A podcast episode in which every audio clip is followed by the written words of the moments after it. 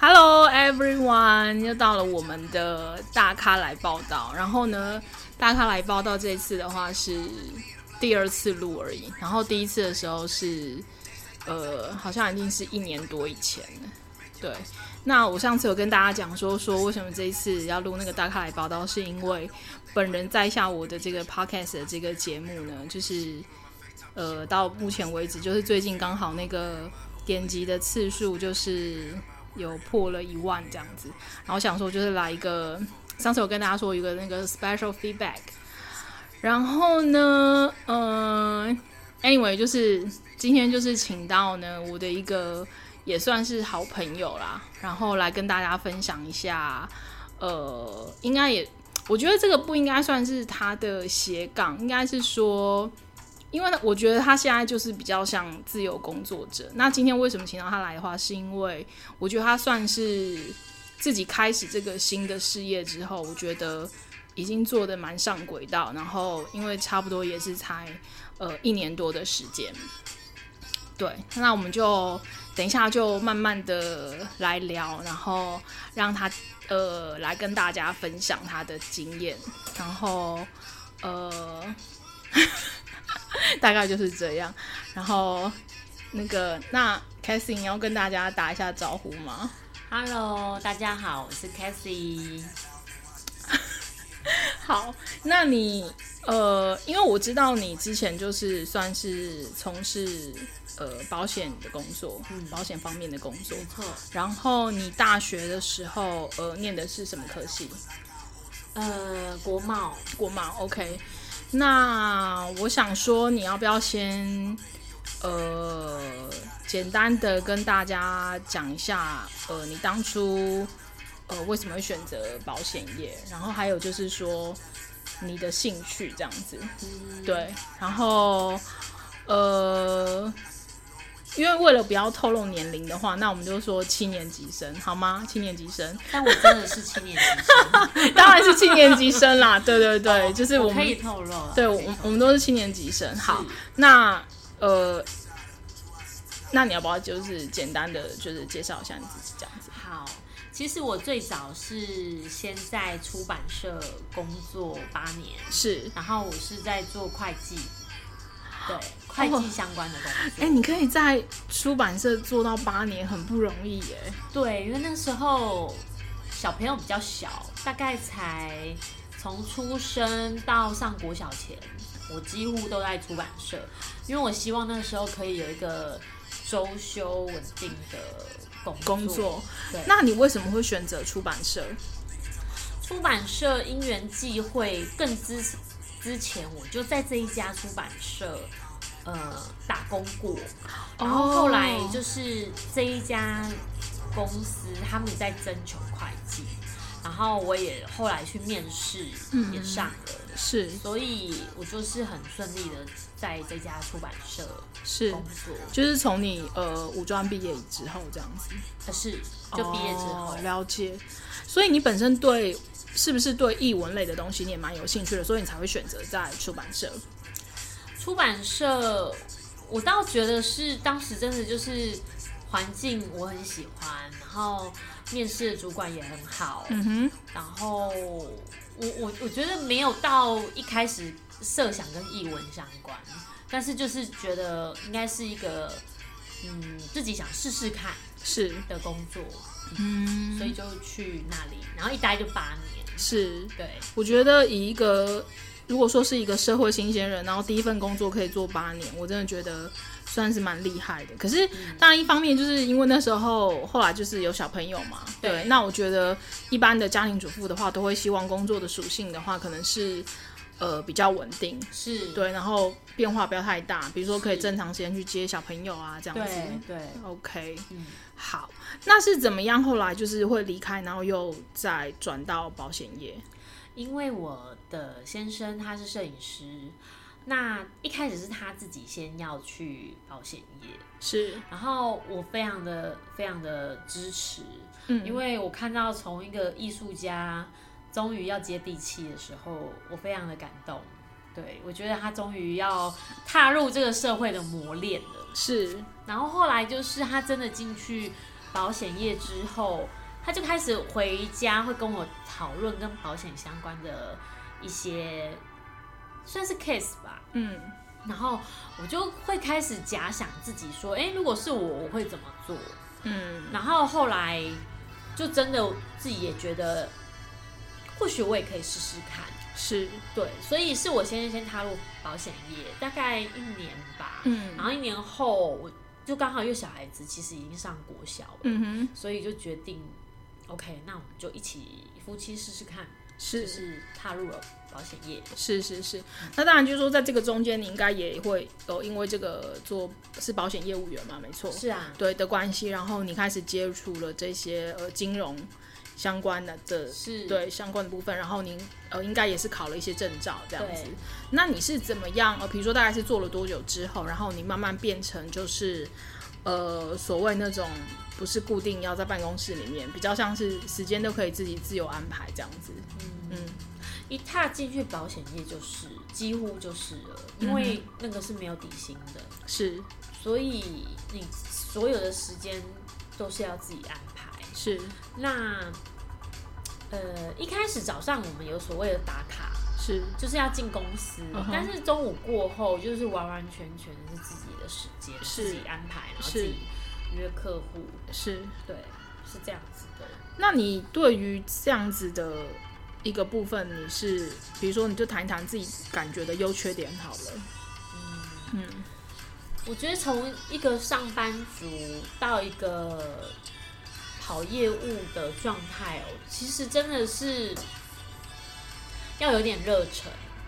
然后，当你没有被人家 push 的时候，你要就是自己安排的时候，其实我觉得是真的蛮难的。是。然后像约访啊，有时候也不见得是照你想的，一定是约得出来。是。是。所以说，你有很多的时间。甚至要思考，甚至上课，因为那时候已经跨不同领域了嘛，所以你就要不断的上课，然后充实自己。是，其实是忙碌的，是对。然后，但是就是要真的很正向，觉得说，哎、欸，还有更多的事情可以去做。是，那你觉得是什么东西？哪一个部分？比如说是成就感，或者是说，呃，因为觉得保险这一个部分，它可以去帮助到人，是哪一块是驱动你能够觉得可以还呃继续下去？因为有可能很多人这个中途他觉得，哎，这个就不是他要的，他就转职了这样子。确实，如果是三年啊，大家都会说三年。如果撑得下去，嗯、就是撑得下去；是如果撑不下去，那就会有人换转行，这也是可以理解。是，那我觉得是，嗯，确实是需要一个适应期。然后，对不起，你刚刚是说怎样撑得下？对，就比如说，呃，是我想一定是有个东西在你里面。比如说，你觉得哎，越接触之后越有兴趣，然后或者是说，哎，什客户给你的什么样的东西让你觉得很有成就感之类的？因为一定是有一个东西在你的里面成为支持你的力量。嗯，对。我一开始想离开呃上班族，我觉得真的最重要的是多少还是跟薪资相关。是对，因为你就是做多少努力，你就会有多少的奖金。是，这是这件事。然后第二个是。保险我觉得很有趣，因为很多人发生事情，或者是说住院啊，然后或者是出车祸，大家都会问说：“哎、欸，那你有保险？”是，对，因为保险的观感有些人是不太好的，但是又很清楚它是对我们很重要。是，我觉得是基本上一定是这样子的力量支持我们下去。是，然后又加上我之前是在单一的保险公司，我后来呢就是转到一个。经纪公司，经纪公司它就是可以卖比较多家，是。那对我而言，对我周围的朋友而言，我又可以拿出更适合他们的东西，了解，去跟他们谈。我知道，就譬如说，因为你透过这样的经纪公司的话，其实你是对于各家，我们就不讲哪几家好了，但是大家都知道，业界可能有好几家的保险公司，那你可以针对不同的保险公司去推给他们最适合他们的产品。是是是是。那在这个过程里面，有没有经历到说，因为对于收入不稳定或者是不安定，然后嗯，心里会很害害怕跟担心这个部分，特别是你们还有两个小朋友，嗯。会啊，还是会。嗯，然后，呃，毕竟每个我们两个人薪水每个月都还是会不太一样。嗯，那我觉得一开始朋友也会观察我们，是，就是也会看说你做的如何，才会呃所谓的支持。对，那可是我觉得确实是时间要证明一切，嗯，就是。你如果待得久，他们慢慢的从一些饭局，或者是从一些呃见面的时候，他发现你还有在研究这些事情的时候，他都会在做询问。嗯，对，那慢慢的都是有机会成交。是，就是说 前面可能有一段真的会不知道客户从哪里来，对，但是慢慢变成说是客户自己主动都会来找你，对，这样子。嗯，OK，那 这个是你前段的部分。对，当然你现在。呃，这个所谓的保险经纪公司，这个你还是持续有在持续有在做的，但是相对来讲，你多了很多自己自由的时间嘛。对。对，那这个接下来谈的这个部分的话，就是呃，我也比较想让我们的听众朋友知道的，因为其实我觉得呃，接下来我们整个就业环境的趋势的话，它是呃渐渐的走向就是。呃，斜杠是都是几乎是每个人生活的一个部分。嗯、我觉得应该可能每一个人的一生当中，可能至少会有一个斜杠。嗯，对，这是我认为的。对，那我相信有很多人，他可能哎原原本他可能他的工作属性，甚至也不是所谓的像保险业这样子很自由。也许他就是一个朝九晚五的上班族。对。可是他要怎么样利用他的晚上或者是六日，嗯、他可能这样子这个 free time，然后他可以去。做一个斜杠，然后是真的用到他喜欢的东西，他的兴趣。那这个部分的话，我觉得 Cathy 就是，呃，算是踏入之后，我我认为算顺利的。嗯、对，那我想你就呃从呃你怎么样去呃做这个手工蜡烛上课，然后考上证照，嗯、然后到你开班授课，这个一个整个过程跟大家分享一下，好不好？好啊，一开始。我去上那个手工蜡烛的想法，我是先跟女儿一起去上体验课，是，然后上完那个，我是上马卡龙蜡烛的体验课，OK，然后上完之后，我就开始觉得说，哎，其实蜡烛也可以自己做，然后送给朋友，是因为毕竟我们是与人常接触的一个行业，是，难免有时候会想要。送一些比较贴心的小礼物。是。那后来，当我考虑要做手工蜡烛的时候，我自己又觉得说，毕竟它跟点火有一点关系。点火就是蜡烛要点火。哦，是是是是是。然后会怕说有一点危险，所以我后来就觉得说，嗯，或许可以去上个证照课，因为证照课它一定会有一个很完整的介绍，以及最后有个证照的背书。所以我就觉得好，去上了证照课。上了证照课之后，因为我们不是用所谓的考试的方式去呃上这个证照，我们是要完成作品。完成作品之后，然后老师会帮我们把我们的作品呃交到交到韩国的协会，因为我是隶属韩国的 KCCA 的协会。是。然后就他会帮我们申请证照，嗯，然后我一开始也没有做所谓的教学，我就单纯的贩售，是对贩售。我那时候觉得贩售太重要了，因为贩售它就是练习作品的最好的时候。是，那因为你收了人家的钱，当你每一次要给出去这个作品。跟这个成品的时候，你一定是很认真的把这东西完成。是，那其实这是一个很好练习的过程。OK，好，那我我打岔一下，然后顺便就是也是，是呃 confirm 一下，就是说我就是你刚刚所分享的，对不对？就是第一个是呃，我这么说好了，其实并不是所有呃去接触这个手工蜡烛有兴趣的人都会想到下一步我要去考一个证照。对吧？呃，对，有些人对，有些人就是喜欢，就是喜欢。可是你居然会这么认真的去，可能上网搜寻一些资料，然后呢，去呃上这个课。而且我据我所知，你这个课程应该是花了四到五万，没错吧？对对，对。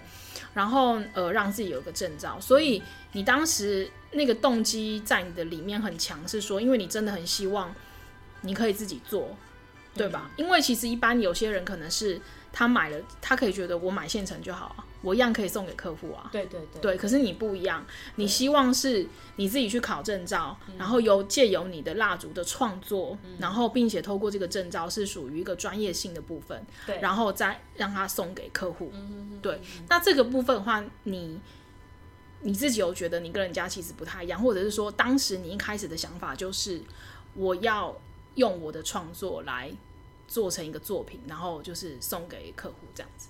这个部分分享一下。嗯，我觉得那个时候还是有先去了解所谓的证照课的费用，以及证照课当时的利弊嘛。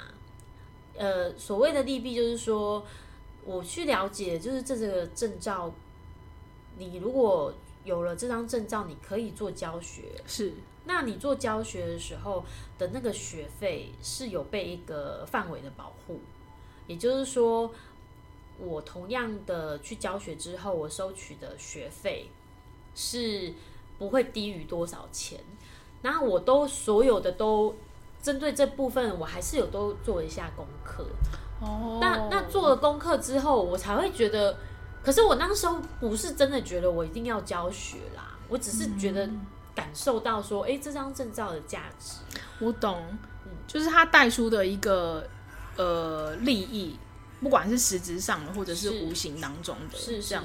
因为就我所知的话，你后来开的那些课，其实我之前有曾经问过你，就说学生一个人大概收多少？嗯、其实确实他，我我觉得啦，以我一个路人的这样子的想法，我真的觉得有比我想象中的高哎、欸。嗯，对，而且他是可以收得下的。我的意思是说，不会让人家成功了，对，就是不会让人家觉得说，哎、欸，这是不是在坑人啊什么的？但其实没有。是是是是，我觉得我自己认为，其实应该是你在这一年半的过程当中，应该可能不到，我自己猜的啦，嗯、可能 maybe 是不到一年或不到半年，应该已经回本了。我说回本是说已经超过你原本花钱去上这个证照课的钱，是，对吧？没错，是，嗯，是是是。但因为我先从教呃，我从贩卖，然后决定走教学的时候，还是会有一个呃，因为教学你就必须要有一个工作室，是。那再就是你准备的，以前我只要一套就好了，可是现在不止，你可能准备制造二到三套，嗯，然后甚至有一些作品，它很适合大概十五个人、十六个人。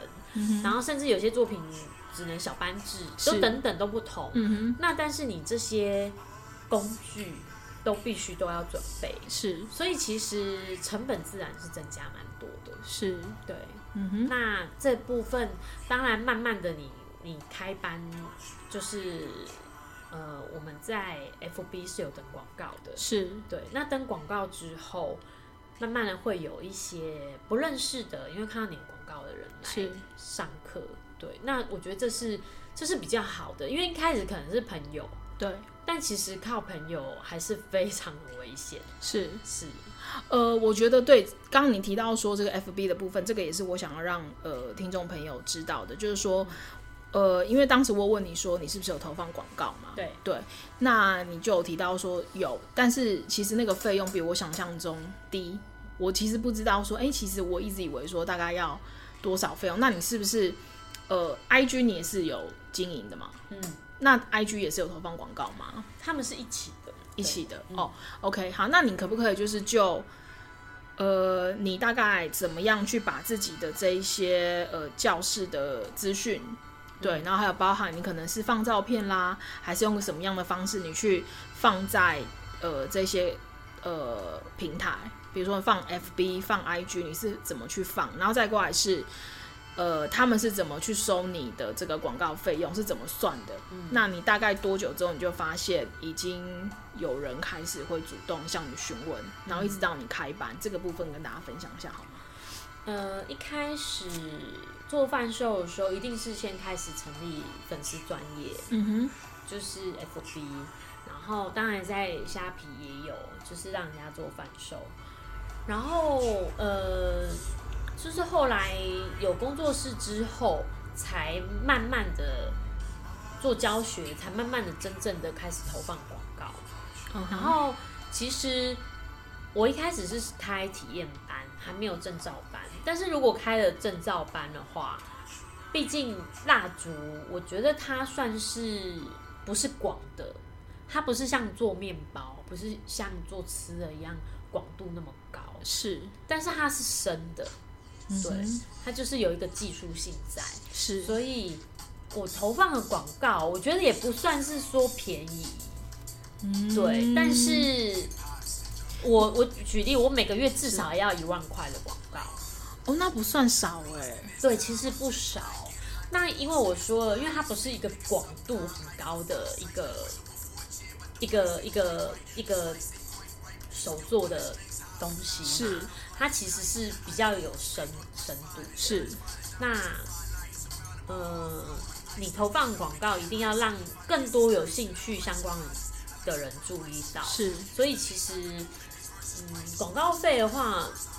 我觉得不太能省，但是也我我从试了，从三千六千到我觉得一万块，我觉得还是如果是正道课的话，确实是要一万块，因为证照课是怎么来的？是就是毕毕竟有些人会先从体验课去感受，就像我当初一样啊，是正常，我是先去上体验课，然后我觉得很有兴趣，是我才进而决定到底要不要证照课。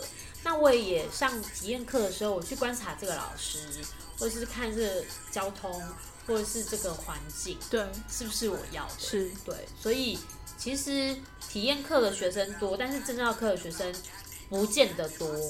嗯哼，那你现在的就是收课的这一些学生来讲，还是体验的课学生比较多，是吗？确实。哦，如果。频率来说，一定是体验课的学生还是比较多。OK，那证照课的话，就是你是协助他去考取证照，我去协助他完成作品。完成作品。那这所有的过程，从、嗯、学科的教学，因为我们会给讲义，嗯、然后术科由学生自己亲自完成、嗯，但是我们就是在旁边协助，然后教他一步一步完成作品，嗯、然后最后。这些呃作品都要拍照，拍大头照，嗯、而且是那种没有修照片是的那种照片。然后他自己做成作品集，我们再协助到韩国的那个协会里。OK，对，就是透过他们的作品，然后去评鉴，因为像评鉴这样子的感觉就对了。是是是。但是，所以这样听起来的话是，嗯，只能说尽量。呃，协助他完成这个作品集，但是最后有没有拿到证照的话，可能也不。其实百分之九十几都会，就算说真的有什么状况，协会也会告诉我们说哪一张照片是不是哪里，就是说拍的不够清楚，或者说他哪个、哦、哪个地方有点问题。嗯、哼哼哼对，那不是，并不是说会。会会石沉大海这种状况是不会啦，是。对对对.但是确实教到你，如你就算拿到证照，说真的还是需要练习，是。因为一次的课程很密集，对，他将就是协会这边大概是二十八样，但我们所给予的又又不止，所以可能每个学生最后会有三十几样的作品，嗯哼，那其实。在密集的四到五天你都要完成的话，其实是非常的需要事后的大量练习。是，所以你那个时候在办体验课之前，应该是说你是从在呃贩售贩售那个阶段的时候。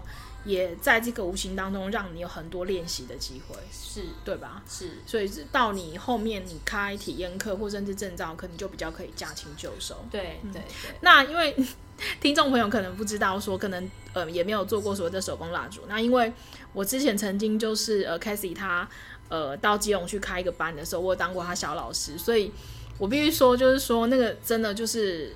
有点像我们以前上那个化学课，然后就是 很多的工具，然后就会测量温度啊什么什么的那些，其实还蛮繁琐的。对，然后呃，我觉得还蛮也蛮需要耐心的啦。嗯，对对对对对，对，要有时候要快，有时候要慢。对，然后温度要要很注意。对对对对。嗯那你要不要分享？就是说，你在这整个过程里面，有让你怎么样更了解自己吗？或者是说你，你你借由这个嗯手工蜡烛的这个事业，我们这样讲好了，手工蜡烛的这个事业，你觉得它到目前为止带给你什么？因为我本身真的是一个有点急的人，嗯哼，然后动作又算快的人，是。那在制作蜡烛的过程中，就会发现，有时候你真的是急不来，啊，有时候又自己又太慢了。但大部分是自己心急，心急就会造成作品失败。嗯哼，所以其实我觉得，对我而言，如果就蜡烛而言，真的是很好的修行过程啊。然后对于后来你开始有了工作室之后。对我也是一个，你你从一个业务人员的身份来到了另外一个就是自己是老板的身份，是是是是是，我觉得又是另外一个挑战。没错，没错。那你除了时间是自己的以外，嗯、你全部都要自己打理。是。那这跟你以前从有有老板，我我觉得有时候也是，你有老板，有人家帮你处理好所有一切是好事。那现在。你就成为都是自己的，那当然你所付出的心力当然是更多了。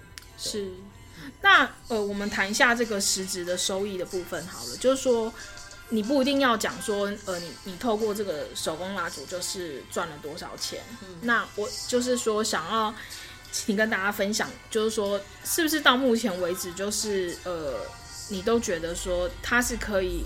继续让你投资下去。所谓投资下去是说，诶，不管是你刊登广告啦，或者是这一些，然后你是不是有想说要，它应该是接下来可以让你真的甚至比如说取代你原本呃做保险的这一块的收入？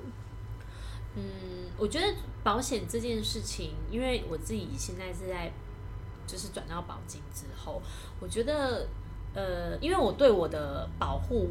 毕竟还是要负责任，所以我现在的状态是没有持续的开发，但是继继续的做服务。所以像所谓的最近的疫情险啊，对，或者是说他们自己想要呃有需要理赔啊，对，需要做服务的部分，我都会呃做处理。那自己因缘际会来到了手工蜡烛的时候，因为我我自己踏入这里的时候，我有点。觉得它是顺利的，是在在贩售上，我们不是说哦，他卖了多好，但是真的是有照了自己的喜好，然后又加上慢慢的，哎，真的有些人支持，然后也卖出去了，然后又很顺利的，后来又有一个很合适的地方当工作室，是就这么一切走来的时候，然后到现在，我会觉得，呃，目前。这一行是对我而言当然是可以投资，是。可是我必须还是要说，你必须要开发新的课程，这是必要的。是。所以新的课程当然不是脱离蜡烛，而是蜡光是蜡烛的领域，它其实就有蛮多蛮细的东西。是。对，所以你必须还是要不断的学习，嗯哼，就是充实自己。是。那对于你的学生而言，他会知道说你这个老师有在有这个证照，有这个证照。但是我我我要说一件很重要的事，说我们不是要去追求过多的证照。是有一些我知道有些工作室或者是有些老师可能七八张都很常见。是那我曾经也会觉得说，哇，人家有七八张哎，我可能现在才，我现在大概我现在有三张。是对，那我才这样子。可是我后来还知道说，其实你你钻研一个证照，然后你很深，甚至你可以开发出自己的新作品、新创作一些东西的时候，我觉得这才是最重要。可是永远会有最新的东西出来，是，这是永远的，所以我们永远追不完。嗯哼，对。可是你必须要并行，那最重要的是朝向自己的兴趣。我懂。那你可不可以比较具体一点，把所谓你说，虽然你只有三张证照，可是你可能其中某一张你是做的比较深的，这个部分跟大家更细节的讲一下，好不好？譬如说，像我，嗯，蜡烛可能我目前是 KCCA，然后还有 CLA。是这两张就是属于比较大的证照，是。那我另外的证照，它可能是一日一日证照，是对。那它它是挂在 COAB 底下的这样子。那呃，我所谓的别人很多，可能是他又有调香课程，他又有石膏课程，是。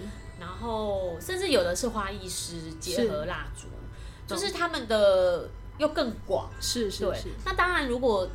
就是大家这些呃老师都很有兴趣而去进修出来，我觉得是绝对没有问题。是，可是我曾经有学生，他很坦白跟我说，他就是想先追求证照，他觉得自己身上很多证照是一件很酷的事情。我必须承认这很酷，只是我也我也觉得这有点有一点辛苦。再就是。如果你之后真的成立工作室，其实你所有的东西都要更具备。是，对。那然后我觉得专精，或者是你像我现在就是 KCCA 正在证照课，是。那我现在学生几乎都是。是。那就是我我觉得都目前就是如果他们来来跟我聊这个作品，都是很顺利的，可以。我可以很清楚的教导他，然后让他知道这些作品的知识，这样子。嗯哼，对，所以我自己很清楚说，你要有兴趣或专精的是什么，这给你的学生，因为你的学生以后都可能还是老师。对对对，对他们甚至以后会去做教学。嗯，所以你给他的东西是最正确，是最重要。可是我不是批评说不用很多证照，不是这个意思，而是。一开始我们跨出了那个第一步，不要因为别人很多而害怕，不要跨出这一步。嗯，对，我要讲的是这个。哦，我觉得这个分享很棒。嗯、对，就是说，呃，不要觉得说自己现在好像只有一张。嗯，我们讲一张就好，然后就觉得自己是输给人家的，是。这样没有错吧？因为其实我刚刚从你刚刚的分享里面，你说，哎，比如说它又有石膏类的。然后又有什么香调香类的，是。对，那这个感觉起来又是好像又是别的领域，对。对，嗯，OK，那嗯，如果说像我们现在一般就是，因为你毕竟原本你做的是保险业嘛，那如果说现在他们就是指。呃，一般是属于固定时间上下班的这样的上班族，比如说周一到周五，对的话，如果说他们也想要尝试一个新的斜杠的话，你有没有什么建议可以给他们？嗯，我觉得也是多去体验。如果说今天假设就是蜡烛的话，对，那就是多去体验。那再来就是蜡烛带给我们的是什么？嗯，是疗愈自己。然后去享受那个过程，嗯，然后我们会想要把这个东西给别人的时候，我觉得这一份心意真的很重要。是，当然我们必须要评估自己的经济能力，是，这也是很重要的。嗯，就是有些人对很多事都很有兴趣，那但毕竟他是要花费嘛。对，那我觉得是可以慢慢来。嗯哼哼，对，我我觉得这个部分我分享一下好了，就是。呃，其实我我大概接近一两年的时间，其实我大概我的薪水里面大概有呃四分之一左右，或接近四分之一，我其实我都是拿来上课。那这个上课就像 Cathy 刚刚讲的一样，就是呃，其实我算是一个兴趣蛮广泛的，但是我比较是在设计类，对，因为我。之前我的听众，我有跟他们讲过，我在日本念的是服装设计，但是因为除了服装设计之外，我自己其实对很多影音类的东西我是非常有兴趣的，对，然后还有一些，当然就是像绘画啦、舞蹈这些我也都很喜欢。那我就是想说，要怎么样去结合科技的东西，以后可以就是说更更多的去呈现。那必须说，我只能说这些课其实都不便宜，对。那但是其实之前我也会觉得说，到底我我值不值得继续这样子投入下去？可是。必须说，它不是一个短时间内你就可以看到结果的东西。对，对，那另外一方面是这些东西也随着软体的演进，因为我们知道软体不断的在更新嘛。嗯、其实这个工具你也必须要一直不断的 update，或者是 upgrade。就像你刚刚讲的，虽然虽然你觉得说证照。不是多张就代表什么，可是对于蜡烛，它整个就是现在未来的趋势，你也是必须要自己不断的去 follow 这些新的资讯。对对对，所以我会觉得说，就是呃，是不是说我们现在有一些呃听众朋友，就是说他也很想斜杠，并不一定，也也许他是户外，也许他想要斜杠潜水教练。对、啊，我只是举例，对对对，对潜水教练，然后或者是呃呃，就是。汽车教练，我不知道，我随便举例。对，那也许一开始真的是兴趣，也许只是喜欢潜水，也许只是喜欢玩车，对，或什么的。可是玩着玩着，哎，是不是真的就是可以有一天就真的也可以自己当起一个老师？但是，当然这个部分可以让我们有一个额外的收入是很棒，是很好的。但是其实这个过程里面最重要的是，我们是不是可以透过。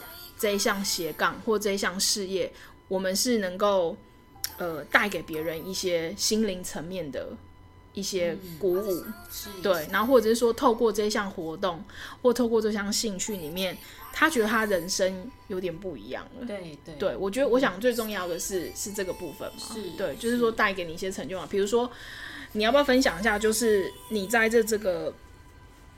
呃，不管是学生体验课也好，或者是证照课的，就是说他们有曾经跟你分享过，哎，老师，我真的就比如说上了这个课，然后我觉得哪里哪里不一样，然后什么，或者是感谢你都可以，要不要分享一下？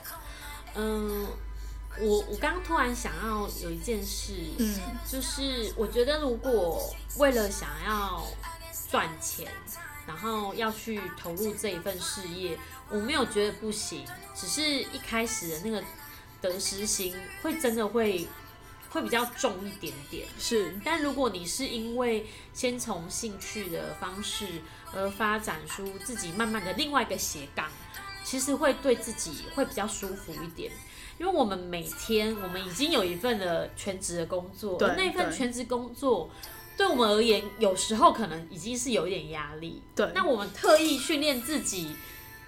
再去有一个斜杠，让自己更有压力的时候，是整个是非常痛苦万分。对对对对对，没错没错。你可以先从兴趣开始。对。那你一直如果你觉得他一定未来可以赚钱，我觉得这个压力对自己真的太大了。是。也就是说，你投入的每一分的学费，对，都觉得日后一定要赚回来。是是是是。那这样子是辛苦的。没错。那我们讲到心理的那一面。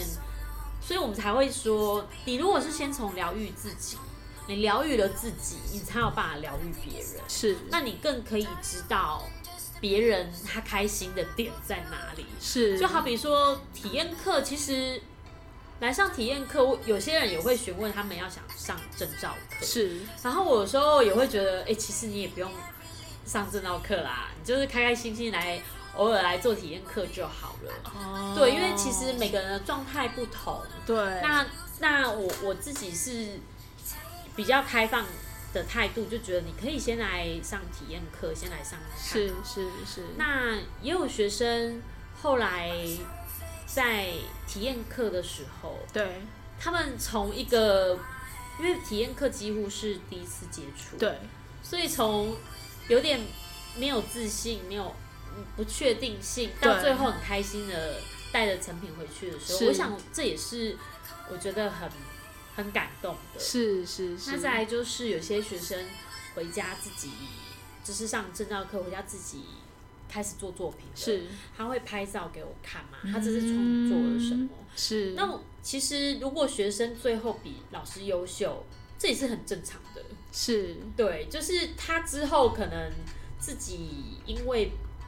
呃，别的事情他又去修了好几张证照，是，这也是很正常的，因为我们有时候可能很像一个开关，对，或是很像一个按钮，是，对，你只是一个启动他的人，对，嗯、然后我觉得能够这样子看着他就是发展自己，或者是培养自己的兴趣，我觉得是、嗯、是很开心的。是，可是如果我一直很很害怕赢过我们自己，那这这件事就会有点恐怖，因为是是是，他未来有可能真的会有自己的工作室啊，是是是，所以其实这部分要想的更健康一点，是是是，甚至有机会我们可以双师合作，也不一定。对，OK，我觉得你这个分享真的很棒，嗯、就是说。不会担心说学生将来哎，好像变成你的竞争者这样子，反而是一个合作的对象。是 OK，好，那我觉得刚刚 Cathy 有讲到一句话，我真的觉得很棒。他说，呃，你要先疗愈自己，你才能疗愈别人。对对，那我觉得这个是好像是一个今天的金句啊，嗯、就是 可以可以写下来的这样。不知道不管你做什么，然后呃，就是说呃，学生你会希望说他。将来就是有自己发展的一片天空，对对对，好重要。对，那我记得就是呃，你之前我我我我我记得你有跟我分享过啦，就是说呃，我不知道这个你可不可以谈，那就是看你你自己决定。就是如果不方便说也没有关系，就是因为你刚刚前面有提到，就是说呃，其实还是要不断的开发新的课程嘛。对，你有提到这个部分，那我记得。你曾经前一阵子也有跟我分享说，你有在跟一个色彩学的老师，对对，你在跟他就是好像有计划要合作，对吧？这部分可以跟我们聊一下吗？色彩是这样，我是先跟一个老师上呃色彩排卡课，是那后来呃他的一些色彩课我都有去上，那后来这个老师就是有跟我聊，他就有说，哎，其实你可以自己。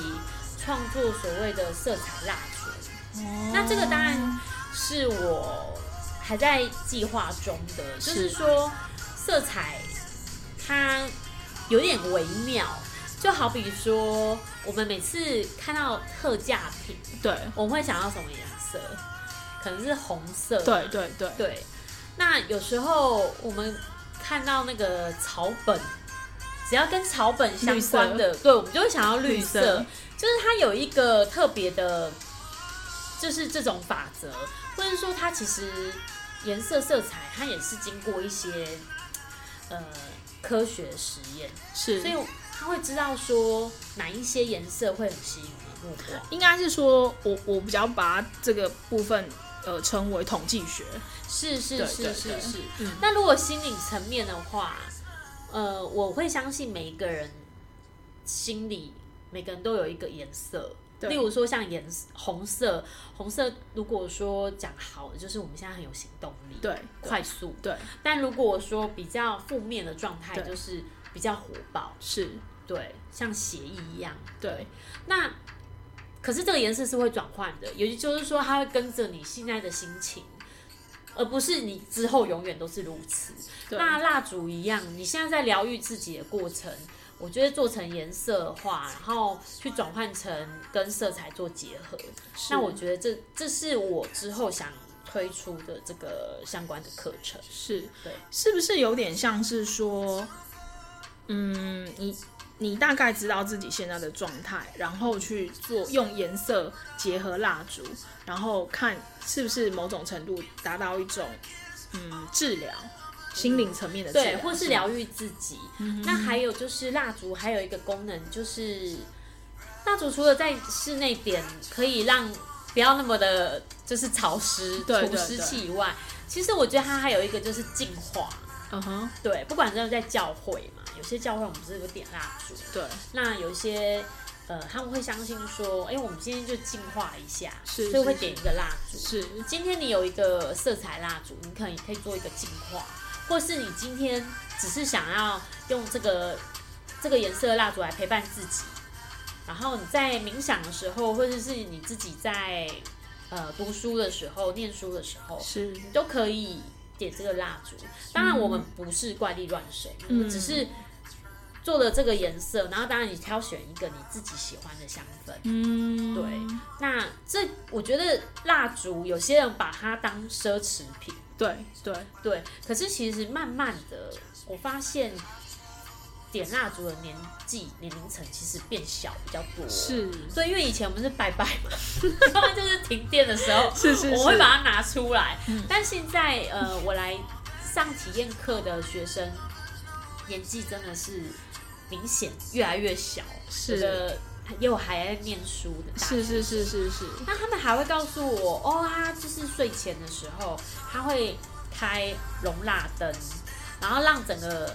房间都香香的，他就先去洗澡。Oh, 洗完澡到这个房间的时候，他会觉得很舒服。我知道。对，那他可能不会点整晚，但是他就是让自己心情很舒服的一个状态。是是是是是。所以其实为什么后来慢慢的有精油啊，或者是有芳疗师，对等等，他们这些其实对我们的身心灵都还是会产生一些力量。是是是是是。对啊，我觉得其实蛮棒的。那除了这个呃色彩学之外，也许将来还会结合不一样的，对不对？是，你可能也会有别的证照的课程，结结果又脱离不了证照。Uh uh. 但这也是事实，因为我也会有对其他的课程有兴趣，是。有兴趣我就会去上。嗯哼，对，就是呃，我们不要讲心理咨商啦，可是就是说，是。呃，因为透过这个部分，让人对自己。呃，有更进一步或者更深的了解，是对，是。因为其实像，呃，因为刚好我跟那个 Cassie 就是，呃，有最近有聊到一些，就是说，呃，我我们人其实应该要花多一点时间去认识自己，对不对？对，特别是感受的这一块，对，对，那因为呃，感受这一块的话，其实，在我们华人或东方人里面，其实我们是比较压抑的。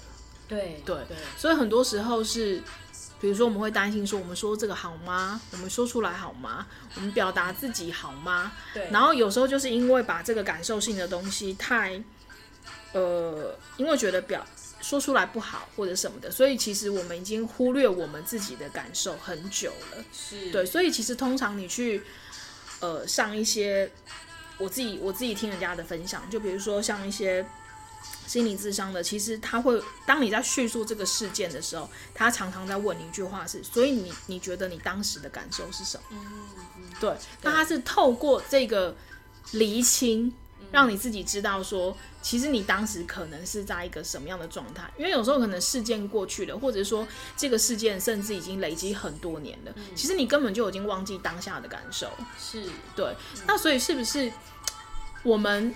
我们其实透过呃这一些活动，对这些活动，然后我们去呃更认识我们自己，或者是说，哎，到底过去的我跟现在的我有什么不一样？因为其实呃，我之前听过一个，嗯，就是有一个人分享，就是他在说，其实他不要讲说日记，可是就是说至少。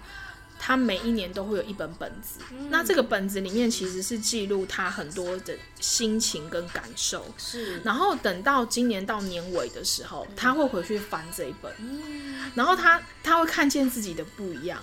对，心情转换，是是是。嗯，那那这个这个部分的话，你你有没有什么就是也想要分享的？嗯，在就是说我们华人表达感受啊、情绪啊的这一块，是。因为我想这个跟。呃，就是你刚刚提到的这个手工蜡烛什么的，然后接下来结合色彩学什么，嗯、我想可能也有一点关系。确实，我在接触手工蜡烛的同时，我刚好也同时接触了关于，呃，就是因为我我我就是觉得，我为什么对于我自己的情感感觉，我没办法很很细细的谈自己的感受，因为我就是比较。做事性格就是事情没有完成就赶快去做好它。对，那再来就是我也是一个害怕破坏关系的人。是，对。那那这个原因又是什么呢？然后再来就是我跟我先生的个性也是南辕北辙，就是他是一个很感性，甚至他可以把感觉讲得很比较细腻的人。可是我常常有时候。听不懂他在讲什么时候，我觉得那个时候这个最后这一根稻草，我才决定想要去上一个相关课程，然后去认识自己。是，那我觉得认识自己是最实际又最重要的。是，认识自己，然后了解自己的情绪。可是我必须要说，初期的时候，我很常说一句我不记得了。我懂，或者是。我不知道，嗯哼，这是我初期的状态。是，但时间会慢慢的、慢慢的，如果我们开始有了自我觉察，是。开始慢慢的、慢慢的，哎、欸。就像有人用写日记的方式，或是有人用读书会，大家共同读一本书嘛，是，那你就开始会有一些感受，对，然后过去的一些画面，甚至小时候的画面，或是令我印象深刻的东西，它会慢慢的出现在我脑海，是是，然后它出现的时候，我甚至才会发现，哎、欸。原来有发生这件事，是。那最常发生的是，我听到别人分享的事情的时候，是我才突然想到，对耶，我以前也曾经发生过这种事情，是。或这样子的，小时候有这件事，嗯哼。然后我那时候心情什么？那把自己投入在这样子的学习的状况里，嗯，呃，我觉得是适适合我自己，以及我觉得对我自己在创作上，以及。呃，当我现在已经开始有了自己的工作室的时候，是，我觉得这是一种平衡，是对，在压力上的平衡。嗯、你在认识自己，你更知道自己怎么去做事情。对对对对对，嗯哼，嗯，对，我觉得，我觉得这个部分其实是蛮重要，特别是对我们华人，对，因为我们大部分都是觉得说，哎，你有没有听过人家常讲，就是说，你不要想那么多啦。有没有？就是说，你不要想那么多啦，然后就赶快睡觉啦。是是是。对啊，然后这事情呃过去就算了啦。对啊，就是常常都是这这这几句嘛。对，或是功课没写完，就赶快写啊，赶快写写不是就好了吗？其实以前呢、啊，我曾经就是呃，他算是我已经 follow，哎，我们不是很久在那种就是什么无名小站在流行的时候，然后那时候有一个叫匹克邦，你知道吗？对，对，我在匹克邦的时候，我曾经 follow 一个一个一个，嗯，反正就是那时候他算蛮有名的，就是他的文章几乎都是好几万人浏览的那种。那后来他是，呃，我不要讲他是谁，但反正他后来就是加入一个乐团，然后就是现在也算是知名的乐团里面的其中一个主唱。对，那其实他文章写的非常好。然后他以前因为他念的是大传系的，嗯，对，就是现在大家已经知道，快要知道是谁，是不是？没有啦，然后呢？对对对，然后我记得他曾经分享过一个东西，是他说，他说就是小时候他哭的时候，嗯，然后他爸就会说：“你哭有什么用？”嗯，但是那时候因为他已经很大了，就是都已经出社会啊什么的，然后他就讲说，因为他是用文章，他是用文字的表现方式，是，他就说，以前我哭的时候，我爸就会说：“哭有什么用？”然后，可是我现在想说的是，哭真的有用。对，没错。对，就是因为他觉得以前就是因为我们总是在压抑跟忍耐，对，就觉得说我不能哭，哭是小朋友的事，哭是不成熟的，哭是弱者做的事情。对，对。可是我发现，当我压力到大到一个程度之后，我觉得哭一哭是现在的状况没有任何改变，可是我觉得我也比较舒服。对啊，对，所以他觉得我哭是有用的。是的，是的，对。尤其现在的就是对小男生，我到现在还是会看到有有父母会对小男生说：“你是男生啊，哭什么哭？”对，就是我觉得这是更是一个伤害。为什么男生就不能哭？对。其实我我我我在今天我们就是整个聊的过程里面，其实我也想特别讲这个事情，就是其实女孩子本身的抗压性是比男生好的，嗯，对。那所以女生可以生孩子，女生可以呃同时做很多事，是。可是男生通常比较单一性。嗯，我之前听过一个，就是也是听过一个人分享，就是他本身自己有儿子有女儿，然后他就说。女儿因为已经进入青春期嘛，然后所以就是谈恋爱嘛，对，然后谈恋爱就失恋，然后失恋回家的时候就是当然是哭得很惨。他说：“可是我女儿大概三天就好了。”嗯，他说他前面大概哭一哭，然后他觉得很难过，但是他你就发现他很快重新就振作起来，就是马上又朝着自己人生的方向在前进了。是，他说：“可是男生反而是比较没有办法。嗯”我之前也听过很多的例子是说。其实有时候我们会觉得说，哎，怎么可能？男生就是不会像女生想这么多啊！男生他们就是就是神经比较大条啊，对啊，一下就过去了啊。哎，可是没有哎。其实我有发现，很多男生遇到感情，他是可能有些一辈子他也走不出来。嗯、就是那个伤痛可能还在他的里面。除了说我们刚刚提到的，就是说社会对于男生的期待是你不可以哭，对对，你不可以表现说好像你真的有多在乎这个感情，是对，然后好像就是在兄弟面前就是也要这样谈笑风生，就是还好啦，没什么，那么就是喝一杯啦，对对对。没事啦，在家就有了啦。对对对，比较常听到是。对，但是其实他他其实没有过那件事情，在他心里面其实一直都没有过去。是对。那你觉得针对这个部分，我们要不要呼吁？不要说呼吁啦，就是说，让我们的社会对男孩子是不是给他们一个空间？那另外一个层面是，我们是不是要鼓励男生要更多的分享？是，不要被这个。好像社会的眼光或者是文化，嗯，去绑住的、嗯、这个部分，因为你有一个儿子嘛，然后你也有一位这么纤细的先生，对，你来分享一下。我我也有一个女儿，哦，对对对对对。不过我我真的觉得男生更要被允许，就是哭泣。那甚至他连妈妈的那个那个小时候都要被允许，因为我也常听到就是。哈你怎么那么黏妈妈？爱、啊、你妈宝哦。是，但是因为他他他很小啊，可能有些孩子他才幼稚园，甚至我觉得国小、国中都还愿意跟着妈妈，我们真的是要很感动了。是，那再就是，我觉得大人要先认识自己，认识情绪，是，或许我们才有能力。教导孩子。是，我举个简单的例子，呃，曾经发生在我身上，就是我下班五点多，我匆匆忙忙的先去买菜，我买了大包小包的菜，是，然后我就赶去幼稚园接了孩子，是，接了孩子，小孩竟然跟我说他要买鸡蛋糕，嗯哼。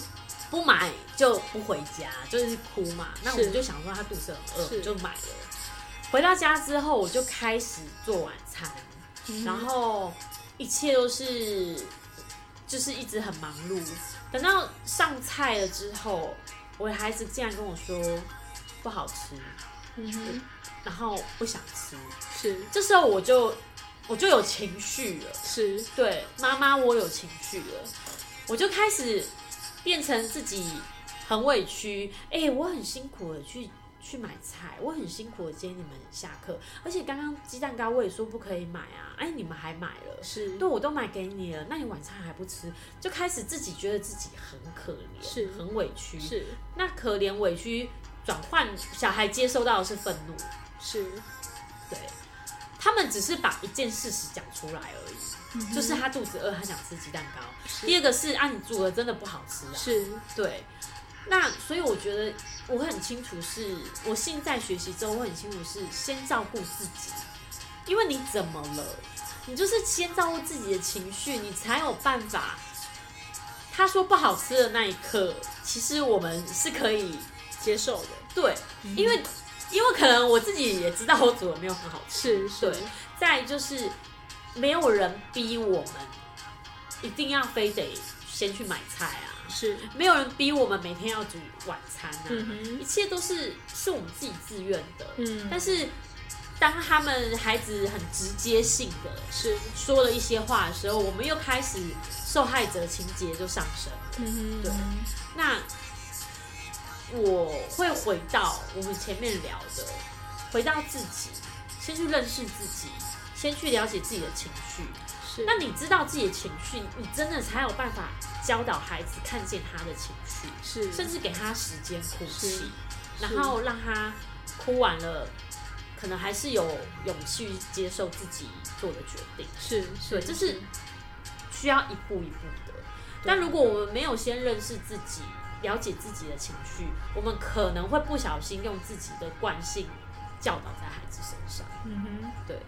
就是这个部分的话，就是你也是想要特别跟，呃，家里就是有小男孩的，对，小男孩真的有点可怜，在华人社会，对，就是因为其实我看西方人他们比较没有这个问题，最主要是因为他们的嗯据我所知，他们大概十五六岁就一定要从家里搬出去。嗯、对，那可能就要自己打工啊，半工半读这样子。然后大学大部分也是自己缴学费，所以他们可能有些人为了念大学，然后先自己先去工作一段时间，嗯、然后再把这个钱存起来去念大学。所以基本上，我觉得他们很像我，我就讲句直白一点的，其实我们很多华人的父母是。希望我们结婚之前都一直住在家里。嗯，对。比如说，有些到生了三三几岁，就是还是爸妈在帮他洗衣服的，嗯、然后 晒衣服的，然后准备三餐的。是。对，其实我觉得，我我真的觉得这样子不是很好。对，嗯、因为其实父母亲有时候应该要适时的要让他们去独立。嗯，我觉得对，否则的话，不然的话就是说，可能到一段时间之后。他们还是会，嗯，那个要怎么说？就是父母亲有时候会舍不得，就觉得哎呀，不要这样子，就是这么辛苦啦。那父母就是在能够给你多少，还是会尽量给啊。是，然后就是不用在外面就是承担那些压力啊什么的这些，这样子。对啊，就是我觉得这也是，因为我很老实的说，我以前并没有在外地念书，所以我就是一直。住在家里是，然后爸爸是去外面上班，然后妈妈就是就是在家里照顾我们。嗯哼哼。所以确实我得到的东西，真的就是妈妈给予的，就是妈妈帮我们洗衣服这些。嗯。我想这确实是不是突然间一时可以改变所有一切，嗯，或者是突然间他告诉我说高中毕业了，你可以搬出去了。是，对，你现在去外面租房子吧。其实也可能有点难，嗯，就确实不是。但从什么小事情上就可以让他们为自己负责？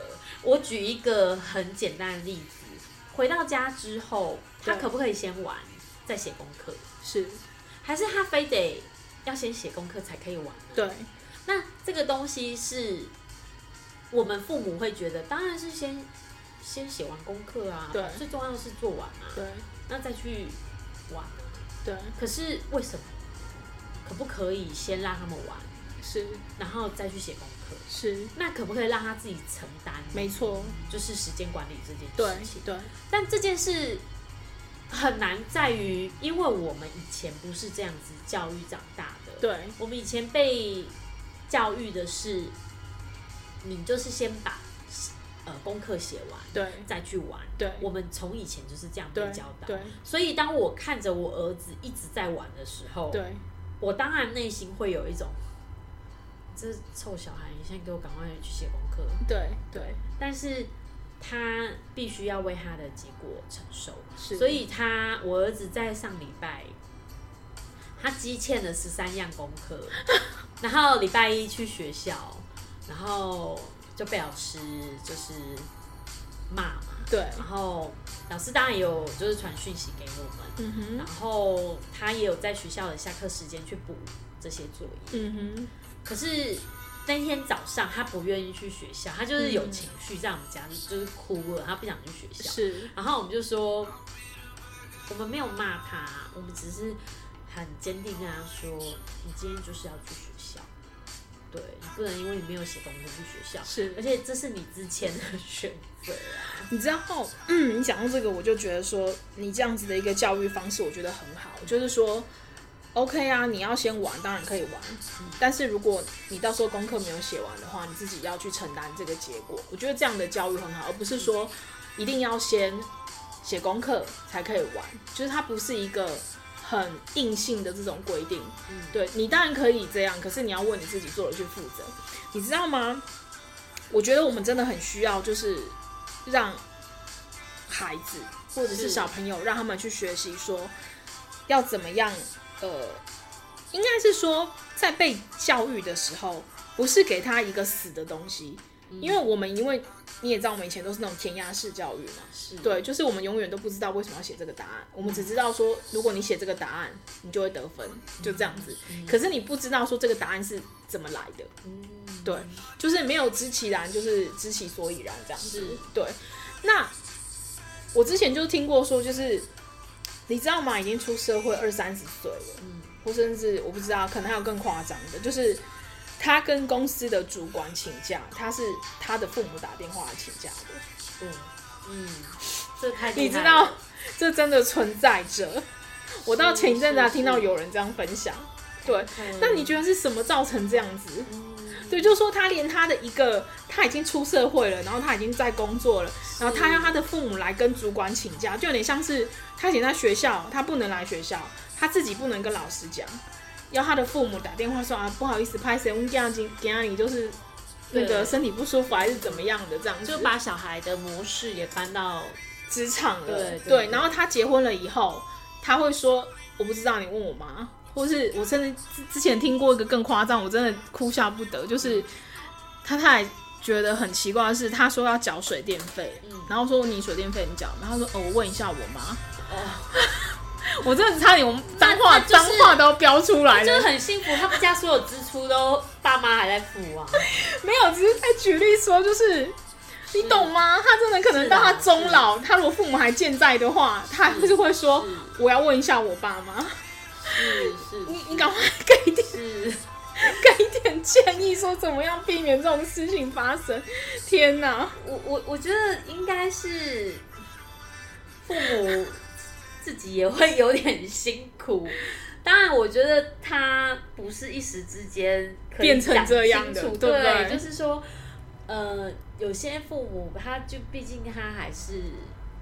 呃，控制欲比较强，是对。那我知道现在很多这一代的孩子，就有些父母是他们有给孩子房子哦，对，就是成家之后.是是是，对。那可能呃，父母给予了很多的帮忙，那这一些部分。父母又体恤了现在的孩子，所以可能有帮他们付一些基本的费用。是，像我有听过，就是水电，然后可能还有保险费。嗯，就是他儿子本身的保险费，父母从很小就帮他投保，到现在还是在帮他缴纳。是是是，这种我有听过。对对，那呃，我我觉得，毕竟他跟钱有关，我们自己要有能力说爸妈不用了，我开始自己付。对，确实是。不容易的，但是我觉得到底怎么一步一步不会影响到这个家庭，甚至跟这个夫妻夫妻之间是对。那通常那个我的老公就是他是娶我的人嘛，所以他会很知道说，哎、欸，你们家很特别，你们家怎么有一些跟我们家不一样的习惯？